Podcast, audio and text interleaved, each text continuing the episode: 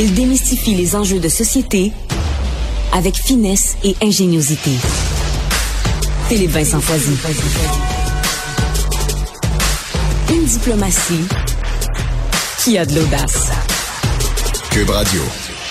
On a appris hier qu'on changeait les règles de la santé publique concernant l'isolement dans les garderies, dans les écoles. La rentrée euh, scolaire dans les écoles va se faire lundi. Les garderies étaient déjà rouvertes. Ça pouvait peut-être nous donner un avant-goût de ce à quoi on peut s'attendre dans euh, les écoles. Quoique dans les garderies, il n'y a pas de vaccination euh, chez les jeunes encore. Valérie Grenon, présidente de la Fédération des intervenantes en petite enfance du Québec, est avec nous. Madame Grenon, bonjour.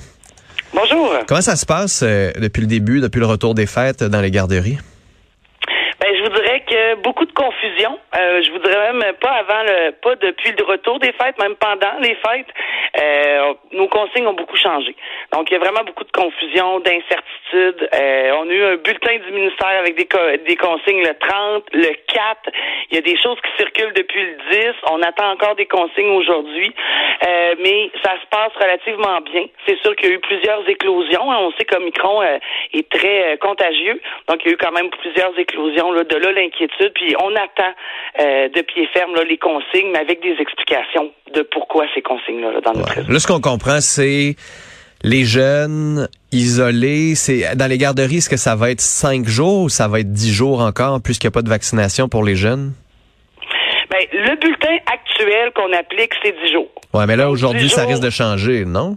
Ben c'est ça, c'est ce qu'on s'attend. On s'attend que ça risque de changer encore une fois. Est-ce que ça va être cinq jours? Est-ce qu'on revient même à zéro pour juste les cas contacts? C'est ce qui, c'est ce qu'on est, hmm. euh, est inquiet puis ce qu'on va surveiller cet après-midi. Est-ce que ça va être vraiment les cas contacts vont être à zéro jour?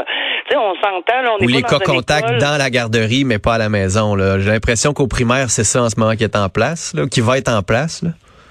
Ben, ce qui est complexe avec notre réseau, on va se le dire, oui, ils sont pas vaccinés, ils n'ont pas de masque, mais il n'y en a pas de distanciation sociale. Ouais. Fait qu'il n'y en a pas de différence entre le petit Antoine, 4 ans, qui est au CPE pendant, euh, mettons, 35 heures dans la semaine avec ses amis dans son groupe, et comment tant qu'il voit sa petite sœur de deux ans chez, chez, lui le soir, mais il voit encore plus les amis au CPE ou dans son milieu familial.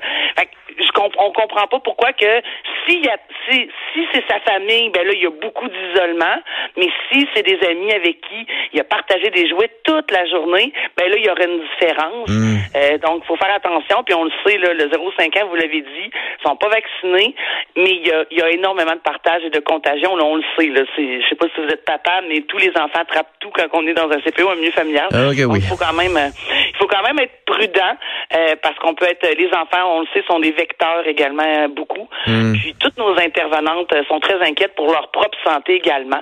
Elles sont au front depuis le début. Hein, on n'a pas eu de période des fêtes où on a des congés le fériés, mais ils étaient au rendez-vous entre Noël et jour de l'an, ouvertes pour répondre aux besoins des familles. Puis euh, on a besoin de consignes claires, mais surtout, oui, des consignes claires, mais qu'on arrête de changer aux deux jours. Ouais. On veut des preuves scientifiques pour l'adhésion des membres, l'adhésion des intervenantes pour qu'ils disent OK, là, je la comprends comme faut la consigne, puis oui, on va l'appliquer.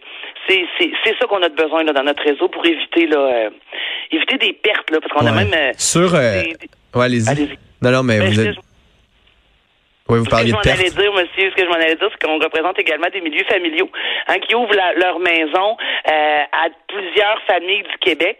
Mais on a besoin de consignes claires là, pour euh, tout ce beau monde-là. Sur les tests rapides, les masques N95, est-ce que c'est une demande que les éducatrices font? Est-ce que là-dessus, ça semble clair, au moins sur le matériel de protection, les tests rapides, l'utilisation de ce qu'on vous a envoyé? Ben, pour les masques, on va se le dire, nous, on demandait qu'on puisse avoir accès à des N95. Pas le rendre obligatoire, mais avoir accès à des N95 pour pour la santé sécurité. Puis que la CNSST recommande autant le N95 que le masque de procédure. Pour l'instant, on n'a que les masques de procédure ou les masques avec fenêtre. Euh, le gouvernement continue les livraisons.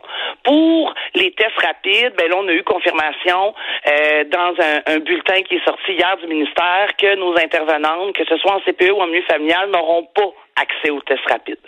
Euh, nous, on continue à le marteler.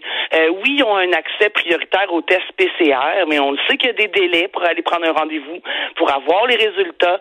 Donc, pour nous, avoir accès à un test rapide, ben le matin, l'intervenante sent un peu de symptômes, fait son test, il est négatif, parfait. Donc, il n'y a pas de bris de service, elle peut ouvrir son milieu, mmh. accueillir les enfants, versus, ben là, j'ai des symptômes, je vais aller voir le test PCR, il y a des délais, des fermetures, ça occasionne des problèmes avec les parents. Donc, là, hier, on a eu confirmation qu'on n'y aurait pas accès, mais on va continuer à le marteler, on doit y avoir accès. Ça serait pas compliqué, il va y avoir des livraisons en ce moment-là. Euh, début, début de la semaine prochaine, il y a des tests qui vont arriver pour qu'on en remette aux familles. Ben, pourquoi pas penser à l'intervenante puis laisser une des boîtes pour elle. Comme ça, on va s'assurer de la santé et sécurité. Avant pandémie, là, un des gros mandats de l'intervenante en petite enfance, oui, c'est le développement de l'enfant, mais c'est s'assurer de sa santé, de sa sécurité.